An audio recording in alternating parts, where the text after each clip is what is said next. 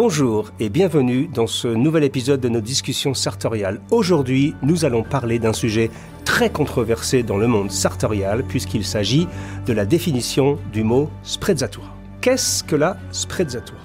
Vous avez sans doute entendu ce mot, lu ce mot, puisque depuis, je dirais, une dizaine d'années, ou plus exactement depuis que J. Bruce Boyer, notre ami, a écrit un très bel article sur le sujet dans le magazine The Rec, je crois que c'était en 2009. Beaucoup de gens se sont emparés de ce mot et aujourd'hui j'aimerais prendre le temps de le reclarifier et de réexpliquer ce que ce mot veut dire puisque euh, c'est assez habituel. Vous savez que quand on prend un mot qui devient un peu à la mode, il a tendance à se vider un peu de sa substance. Et aujourd'hui, le mot sprezzatura, qui est un mot très précis, qui est un mot italien donc, euh, a été émis un peu à toutes les sauces. il y a même des, des sites qui s'appelle sprezzatura.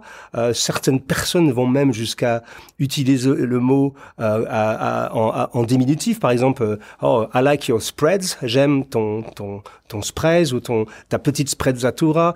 Euh, bref, donc c'est un mot qui, à mon avis, mérite d'être reclarifié et c'est ce que je vous propose de faire aujourd'hui. Alors, qu'est-ce que la sprezzatura D'abord, le mot est apparu euh, je ne sais pas si c'est pour la première fois, mais a été rendu célèbre euh, dans un livre écrit en 1528, donc en pleine Renaissance italienne, par un auteur italien important qui s'appelait Baldassare Castiglione.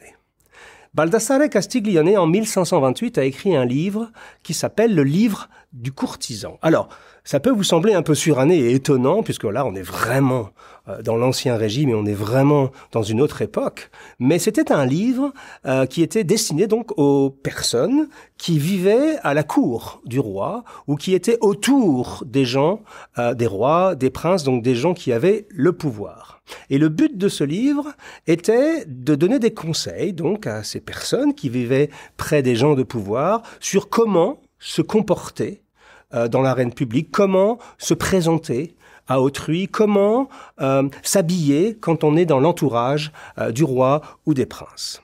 Baldassare Castiglione explique euh, que l'un des points majeurs pour avoir du succès à la cour était d'avoir justement ce sens de la sprezzatura. Alors qu'est-ce que c'est que la sprezzatura On pourrait dire, pour donner une définition extrêmement rapide, que la sprezzatura, c'est une nonchalance travaillée. En d'autres termes, L'idée derrière ça, c'est que même si vous vous préparez longuement euh, dans votre chambre avant de sortir, même si vous passez beaucoup de temps à choisir votre chemise, à choisir vos accessoires, à choisir votre costume, à choisir comment vous allez coordonner votre cravate, euh, quel type de chaussettes vous allez mettre, avec quel type de chaussures, etc. Même si donc vous mettez beaucoup d'efforts pour être le plus élégant possible, quand vous sortez de chez vous, quand vous êtes à l'extérieur, cela ne doit pas se sentir. En d'autres termes, il faut faire très attention à, ne, à exposer votre personne et non pas vos efforts.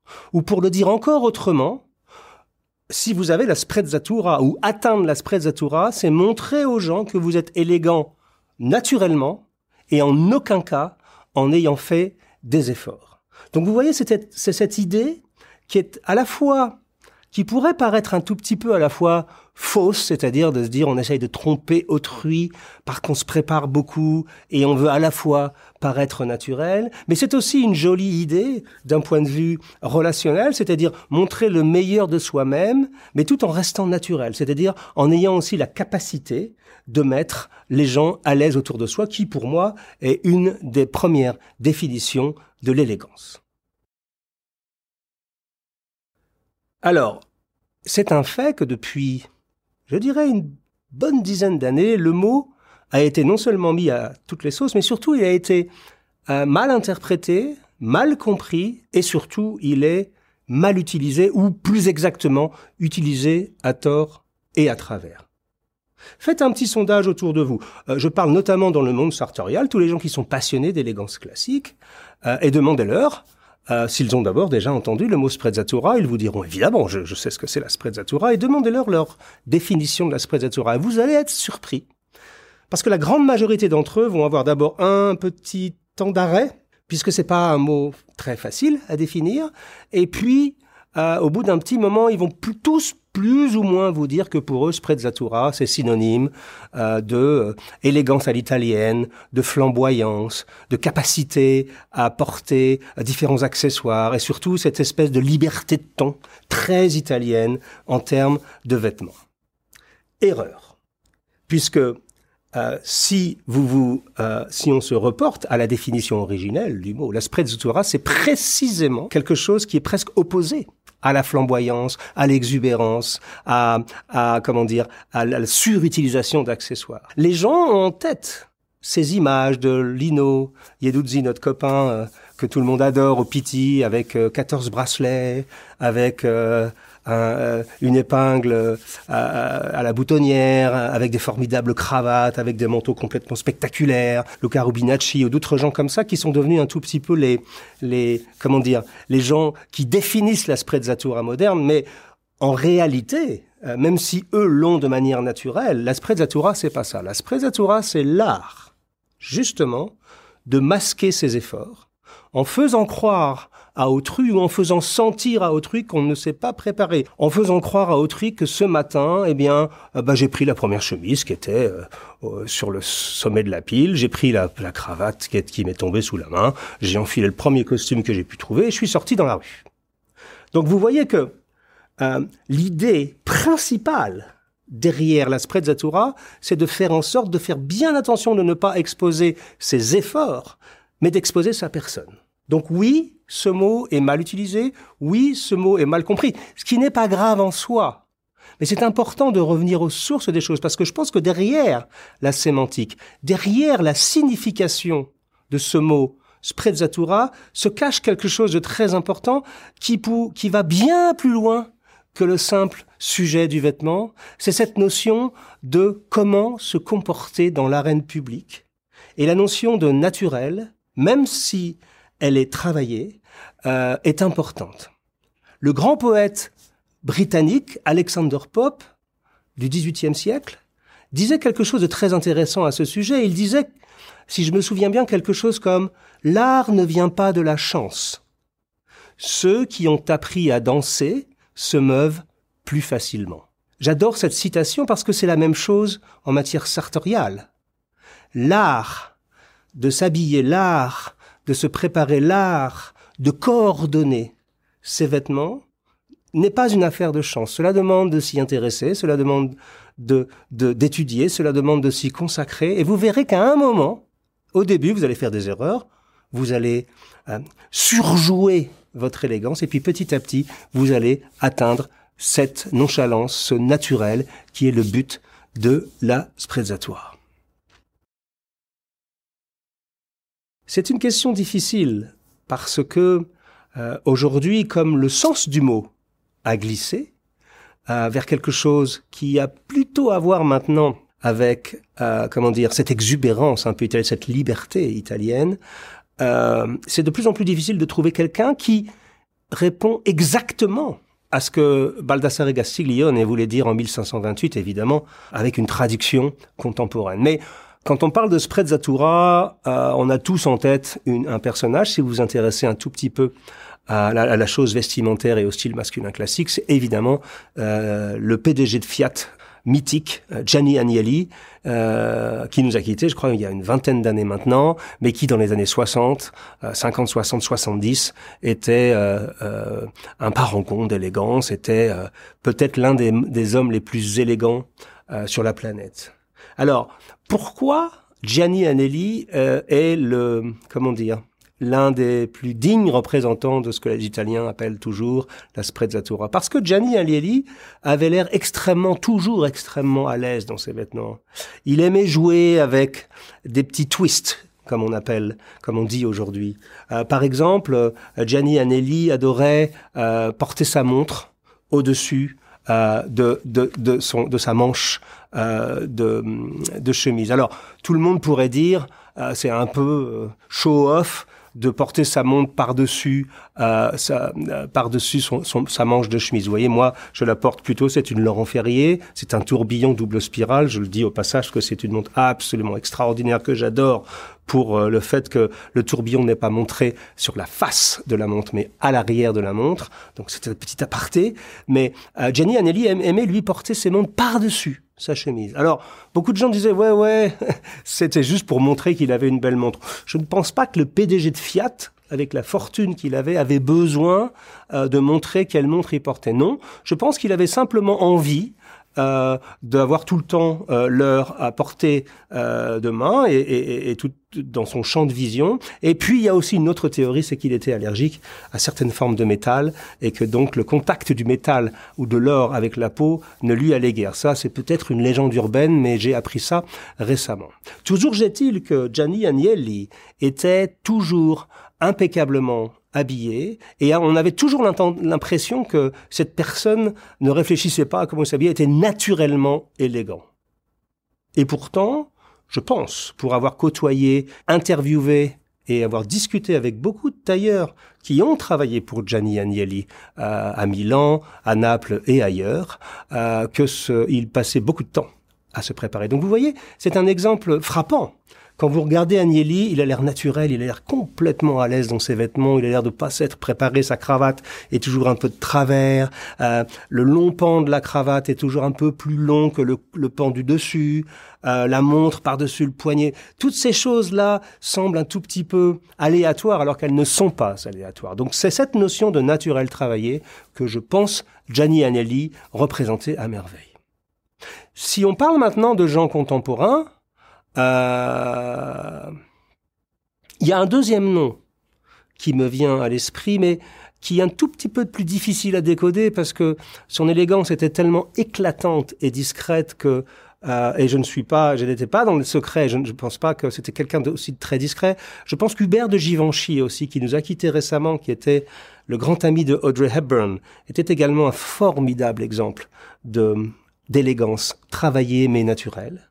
Mais si on parle de personnages contemporains, de gens qui sont plus proches de notre euh, euh, domaine, de notre communauté, j'allais dire, je pense que mon ami G. Bruce Boyer, que vous connaissez sans doute, euh, est pour moi aujourd'hui l'un des meilleurs exemples de cette sprezzatura, c'est-à-dire quelqu'un qui maîtrise tellement l'art sartorial, ça ne veut pas dire que il prend la première chemise sur le haut de la pile et la première veste qui lui tombe sous les mains. Non, mais il maîtrise tellement l'art de la coordination, l'art de comment mixer les différentes couches de vêtements entre une chemise, un gilet, euh, une veste de costume, un manteau, une, une, une écharpe, euh, que Bruce est arrivé à un niveau, je pense qu'il est, il doit avoir un petit peu plus de 70 ans aujourd'hui, euh, il est arrivé à un niveau où, justement, il apparaît toujours complètement naturel, alors que je sais que derrière, il y a presque 50 ans d'expérience dans l'étude de l'art sartorial et de comment s'habiller en fonction des occasions. Donc Bruce Boyer, qui par ailleurs est un ami que je salue au passage, qui a qui m'a fait l'honneur d'écrire la préface de mon premier livre de Parisian Gentleman, euh, je pense qu'aujourd'hui est probablement, à mon avis, l'un des personnages qui euh, représente le mieux ce que doit être ou ce que devrait être la réelle nonchalance travaillée de nos jours, donc la sprezzatura.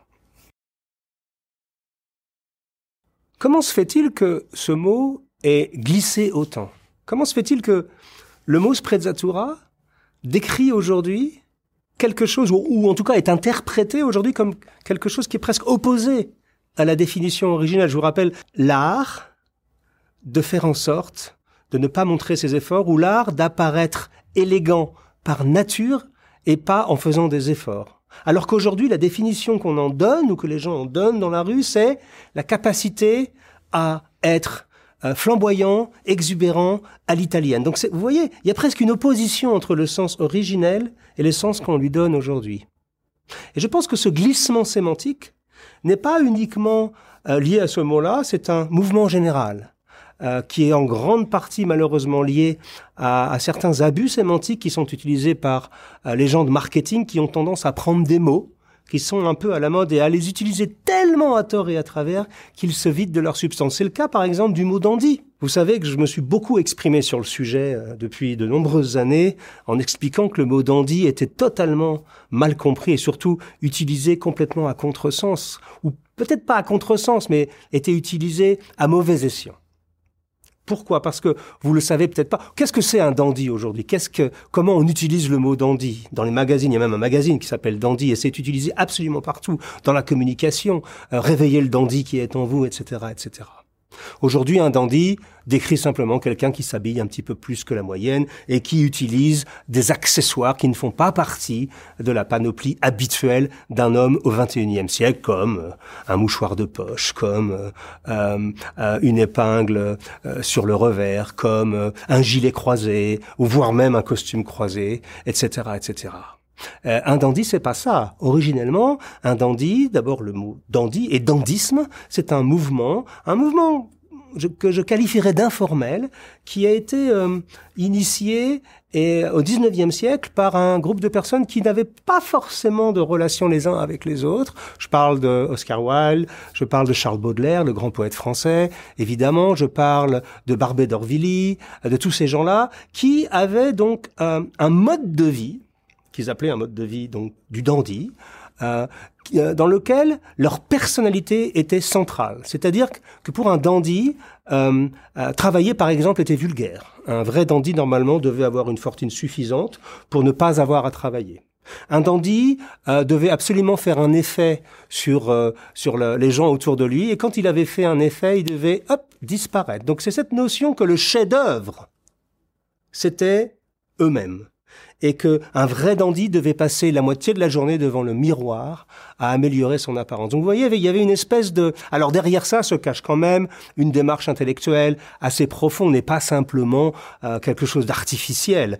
Euh, C'était cette notion de réaction euh, contre la médiocrité ambiante. C'est cette notion de, de, de contre-culture par rapport à, à, à, à, ce, nouveau monde qui était en train d'arriver. Et, et, les dandys étaient un peu les défenseurs d'une d'une certaine forme d'élégance, d'une certaine forme euh, euh, de, de, de, de comportement en société.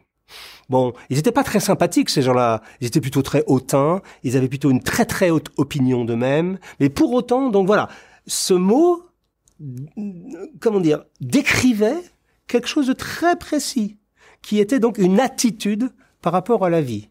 Je ne suis pas sûr aujourd'hui que quelqu'un qui mette une pochette et qui porte un gilet croisé euh, considère que le travail est vulgaire et considère que lui-même est un chef-d'œuvre et le chef-d'œuvre de sa vie. Personnellement, on me traite souvent de dandy. J'ai toujours une réaction un tout petit peu opposé à ça, parce que d'abord, un, euh, je ne considère pas le travail comme quelque chose de vulgaire, et deux, je ne me considère pas comme Oscar Wilde comme étant le chef-d'œuvre absolu de ma vie. Donc vous voyez que la sémantique et euh, c'est quelque chose de très très important. C'est-à-dire que petit à petit, les mots ont tendance à se vider de leur substance et à décrire quelque chose de différent et généralement quelque chose de beaucoup plus superficiel que la réelle euh, profondeur du mot. Et quand on perd la profondeur des mots, je pense qu'on perd énormément en sens, en culture.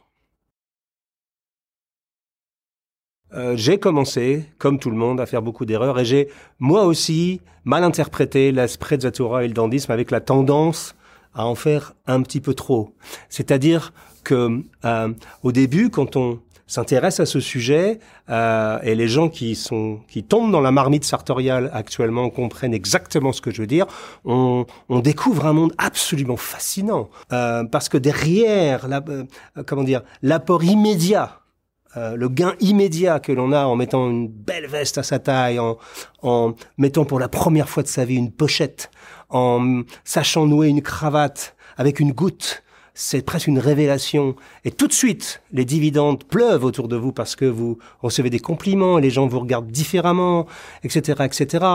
Euh, mais au début, on a tendance tous à en faire un petit peu trop. Je me souviens, moi-même, quand je regarde des photos de moi en 2006-7, je mettais des pochettes, mais je rajoutais une épingle à cravate, puis une épingle à revers, puis des bretelles, puis des chaussettes d'une certaine couleur, etc. Bref, j'en faisais trop. Donc, il faut faire très attention à ne pas confondre justement la sprezzatura avec le trop de, de flamboyance, qui est une tendance qu'on a tous, euh, euh, par lequel on est tous passés au début de notre chemin sartorial.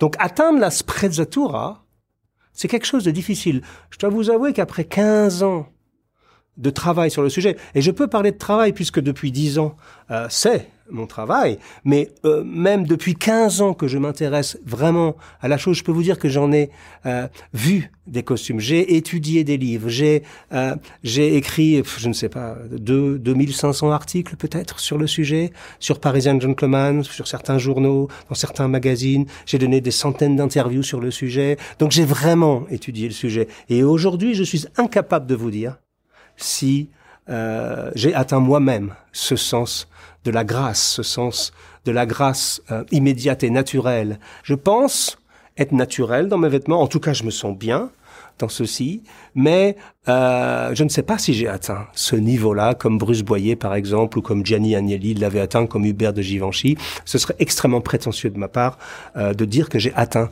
ce niveau de sprezzatura. Un dernier point sur lequel j'aimerais attirer votre attention. Et si vous devez retenir une seule chose de cette discussion, retenez ceci. Pour atteindre la sprezzatura, beaucoup de gens ont tendance à ajouter des accessoires. Par exemple, ajouter une pochette ou ajouter une épingle ou ajouter une paire de bretelles ou ajouter quelque chose. Essayez de penser dans le sens inverse. Habillez-vous le matin, mettez toute l'énergie, parce que c'est un plaisir aussi de d'essayer de trouver la meilleure tenue en fonction de la journée qui vient, en fonction de vos réunions, ou en fonction de vos rendez-vous, en fonction de qui vous allez rencontrer, en fonction de ce que vous allez faire. C'est un plaisir, ce n'est pas quelque chose qui est contraignant, contrairement à beaucoup de gens, et je pense que c'est ça qui fait la différence entre les amoureux du style classique et les autres, c'est qu'on aime s'habiller. Pour autant, faites une expérience. Habillez-vous, mettez vos accessoires, et chaque matin, essayez d'enlever un accessoire au lieu d'en ajouter un. Et c'est la grande erreur que beaucoup de gens font. Beaucoup de gens pensent que pour atteindre cette sprezzatura, il faut mettre plus d'accessoires. Je pense et je vous propose d'essayer de faire l'inverse. Tous les matins, essayez d'enlever un accessoire et vous verrez que bien souvent, vous allez vous apercevoir que le fait d'enlever un accessoire, enlever une pochette de temps en temps, enlever une épingle, enlever une, euh, une peut-être enlever une cravate aussi de temps en temps, ou la mettre différemment, euh, ben vous verrez que vous allez tout de suite gagner en naturel et au final en élégance, parce que je vous rappelle que tout de même, le but de tout cela, c'est d'être élégant et de se présenter aux autres au meilleur de soi-même.